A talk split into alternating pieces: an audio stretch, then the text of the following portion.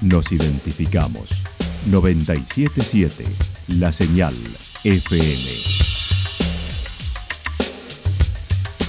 Valle de Calamuchita, Córdoba, Argentina.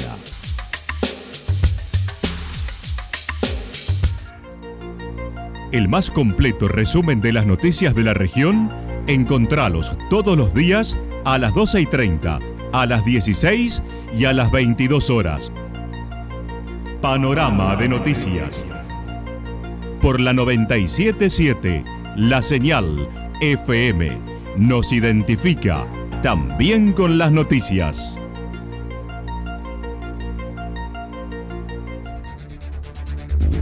Municipalidad de Villa del Lique. Una forma de vivir.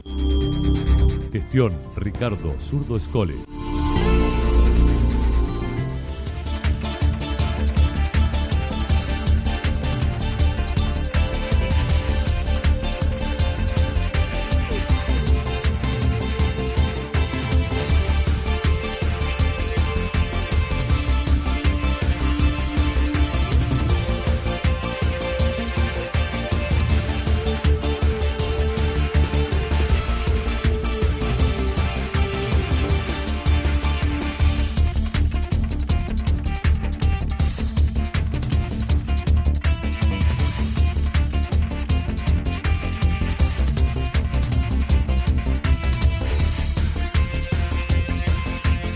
A esta hora hacemos un repaso por la información regional a través de los títulos. Visibilizar la problemática de abuso en los menores. Colación de grados y 15 años del ITEC de Villa General Belgrano. A una semana de la primera carrera en Nómades Trail en Santa Rosa. 5.000 tabaquillos se plantarán en la cima del Champaquí en los próximos días.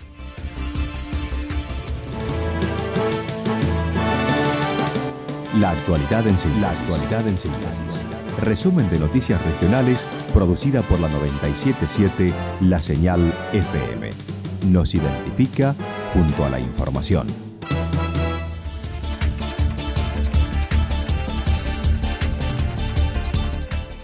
Visibilizar la problemática de abuso en menores. Hoy, como cada 19 de noviembre, se celebra el Día Mundial para la Prevención y Lucha contra el Abuso Sexual Infantil en niños, niñas y adolescentes. Por ello, desde la Dirección de Desarrollo Social, con las profesionales a cargo, buscaron visibilizar la problemática y las acciones que se llevan a cabo. Mariana Arona, a cargo del área, comentó. Un tema muy lejano, muy que acá no sucede. Sí. Y sin embargo, es un lamentable tema que está candente, que está vigente en todas las sociedades, en la nuestra también. Y aquí yo estoy con parte de, mi equipo, estoy con la licenciada Gabriela Núñez y también con la licenciada Carolina Utelo, que son parte del equipo. Hay otra parte atrás también de escena. Es un equipo muy amplio que viene trabajando desde hace muchos años aquí en Santa Rosa en esta temática, no solo la que atañe a abuso sexual, sino a todo tipo de violencias contra niños, niñas y adolescentes. Que, como bien te decía recién, Anita, es un tema que nos atraviesa lamentablemente todos los días. Ahora seguramente las chicas contarán cuáles son parte de las acciones que el municipio lleva adelante y cuáles son los programas que tienen que ver con este tema, pero que sí aprovechamos días como hoy, como el 19 de noviembre, y días como mañana, 20 de noviembre, que es otro día también para la toma de conciencia, para la difusión de los derechos del niño. La licenciada Gabriela Núñez destacó estas situaciones se llevan a cabo fundamentalmente en el entorno intrafamiliar. Una situación que no tiene distinción de clase social, eh, género, no, no, tiene distinción. Eh, pasa en todos lados, más de lo que creemos, mucho más frecuentemente de lo que creemos. Lamentable, obviamente, que casi el 80% sucede en el ámbito familiar, por lo cual eh, cuesta mucho que esto salga a la luz y que sea visible, por eso se mantiene tan invisible y, y, tapado.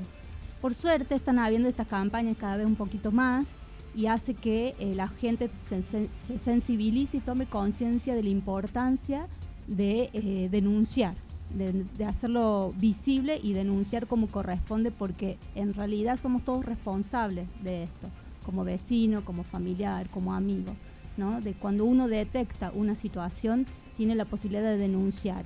Y la posibilidad de denunciar está eh, ante la policía de forma presencial o eh, la posibilidad de hacerlo de manera anónima al 102, que también tiene la misma importancia porque nos llega después este año, con la vuelta a la presencialidad en escuela, se pudo tomar contacto con la problemática, como lo señaló otra profesional como Carolina Otelo.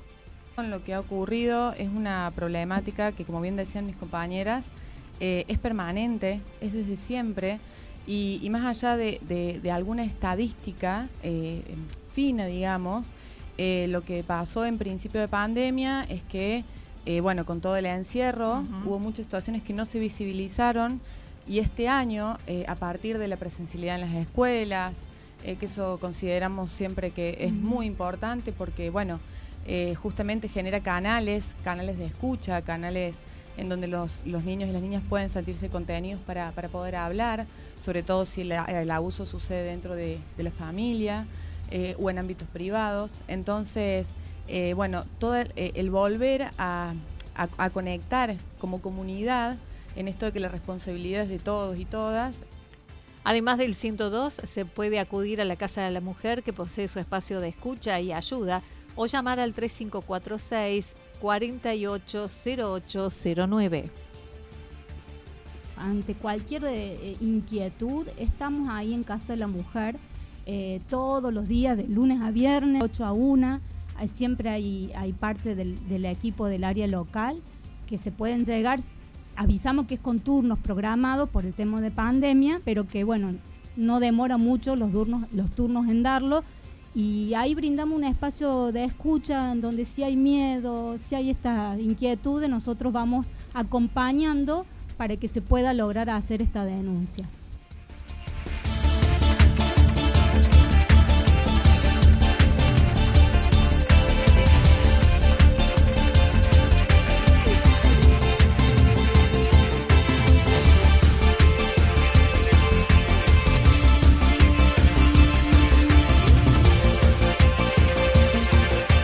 Colación de grados y 15 años del ITEC de Villa General Belgrano. Hoy se entregarán 51 títulos egresados del Instituto Terciario ITEC de Villa General Belgrano que finalizaron desde el 2019.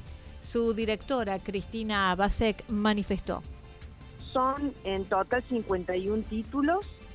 Eh, la colación esta específica que corresponde a este, a este grupo son 45 los que van a asistir eh, son estudiantes que han egresado desde fines del 2019, porque como el 2020 no tuvimos colación y nosotros las colaciones las realizamos antes de que finalice el año en general. O sea, no son fin de ciclo lectivo, sino que hacemos el, acto de egreso de aquellos que ya, ya eh, terminaron la carrera. Serán pregresados de las cuatro carreras, seguridad e higiene, recursos humanos, gestión y administración y enfermería. También este año se cumplen 15 años de la institución, por lo que fueron invitados todos los intendentes de la villa que pasaron por la vida cívica de la localidad y 10 años de estatizados. Sí, este año es, se nos ha dado un montón de, acontecimientos para festejar. Primero son los 15 años del ITEC, por eso invitamos a todos los intendentes de Villa General Belgrano que tuvieron durante los 15 años de vida del instituto. Eh, Villa General Belgrano tiene mucha alternancia de intendentes, así que tenemos, eh, van a venir todos, gracias a Dios, o sea, para nosotros es muy importante porque siempre las instituciones como el ITEC tienen un acompañamiento de los referentes gubernamentales fuertes. Y también 10 años de estatización, Anita, porque el ITEC se estatizó en el año 2011 y este año cumplimos 10 años de estatizados, teniendo en cuenta que somos el único instituto en la historia de la provincia superior que se ha estatizado eh, no hubo otro. Y para nosotros fue un logro muy, muy importante porque le dio una impronta al ITEC que hizo que llegáramos a tener siete carreras. Para el 2022 no se abrirán nuevas carreras, sino que se ampliará el cupo de la carrera que tiene mayor demanda, esa enfermería, que pasará de 50 a 100 alumnos. Se seguirá trabajando con la bimodalidad, incorporación de plataforma, pero habrá presencialidad en prácticas profesionalizantes y queremos participar del cambio del diseño curricular y ya implementar, implementarlo cuando esté hecho, cuando esté realizado. Claro. Por lo tanto, el ITEC este año va a abrir solamente enfermería, Ajá. pero pero va a multiplicar la matrícula, o sea, en vez de tener una eh, va- eh, 50 vacantes, va a tener, eh, perdón, 100 vacantes. O sea que va a tener la posibilidad de abrir dos divisiones de la misma carrera. Entonces, eh, vamos por ello y ten- vamos a consolidar la bimodalidad justamente en la aplicación de- del primer año de la carrera de enfermería y la incorporación de una plataforma, eh, pero una bimodalidad con un buen porcentaje de presencialidad porque yo no quiero que se malinterprete esto de la bimodalidad pensando que va a ser mayor la, la, la, la distancia que la presencia.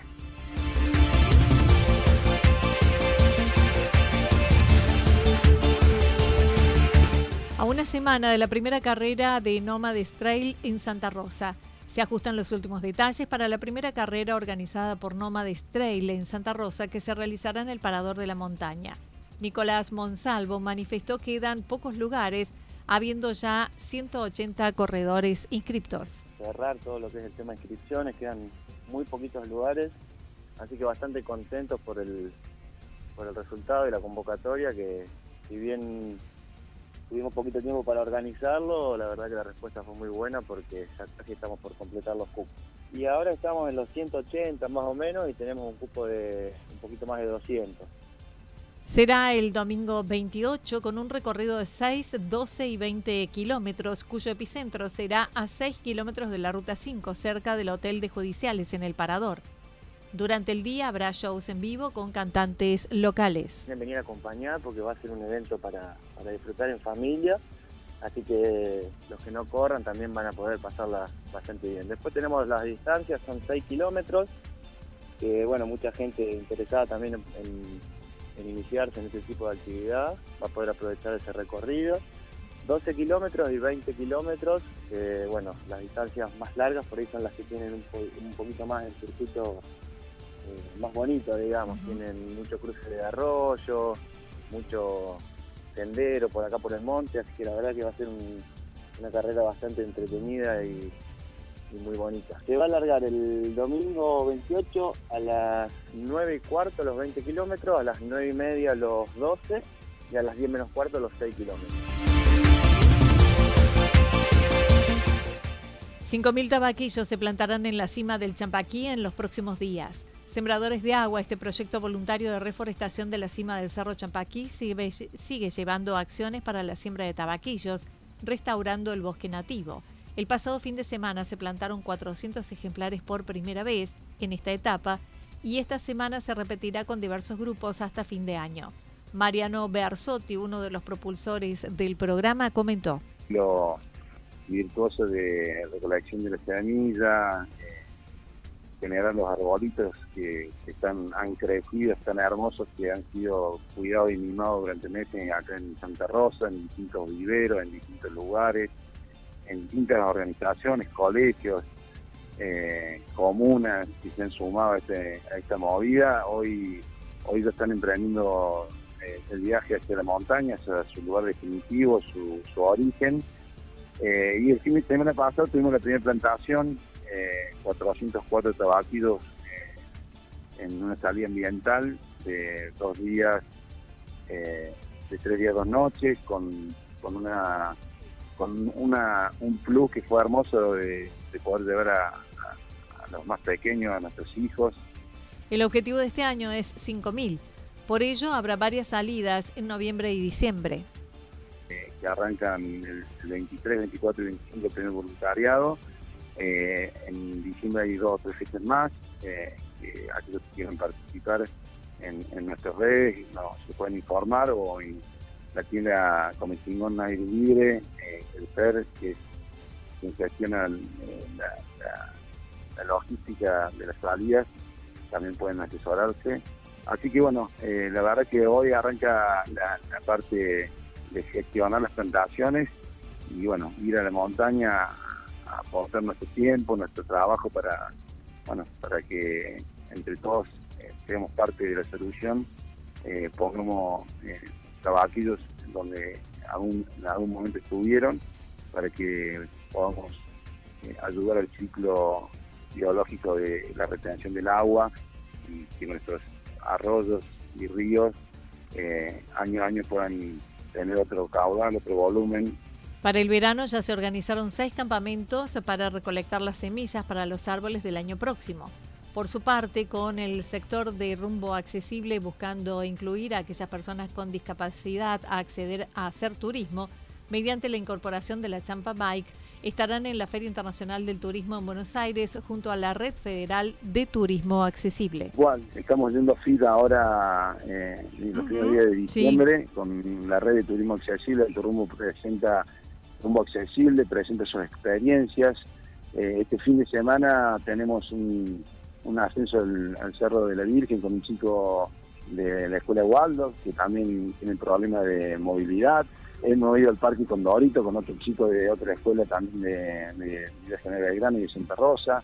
Eh, bueno, empiezan a sucederse estos contactos y estas ganas de, de disfrutar un turismo para todos, para todos dentro de lo que nosotros le decimos, brindamos y hacemos y sabemos hacer, que es el trekking. Eh, y bueno, desde la FIC vamos a estar también aportando nuestro granito de arena en esto de un turismo mm, accesible y vienen nuevos desafíos eh, sin ningún lugar de duda, ¿no? Esto de siempre superarse uno a uno, año a año, los, los, los sueños que los empujan a, a uno a, a caminar.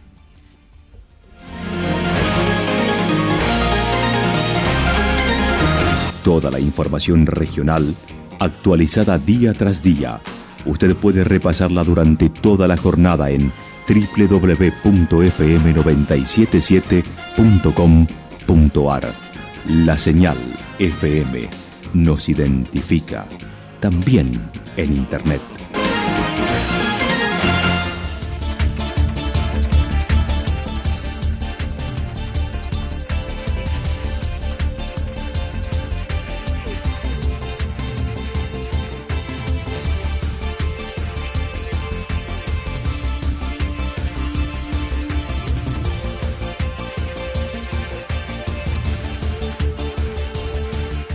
El pronóstico para lo que resta de la jornada indica para hoy alguna probabilidad de chaparrones, temperaturas máximas que estarán entre 27 y 29 grados para la región, el viento del sector noreste entre 13 y 22 kilómetros por hora. Para mañana sábado y durante el fin de semana, buen tiempo, con cielo algo nublado, hacia la tarde del sábado mayormente nublado, temperaturas máximas entre 28 y 30 grados para la región, mínimas entre 13 y 15 grados el viento del sector nor-noreste entre 13 y 22 kilómetros por hora. Para el día domingo, parcialmente nublado, máxima entre 31 y 33 grados, mínimas entre 15 y 17 grados, y el viento del sector norte entre 13 y 22 kilómetros por hora.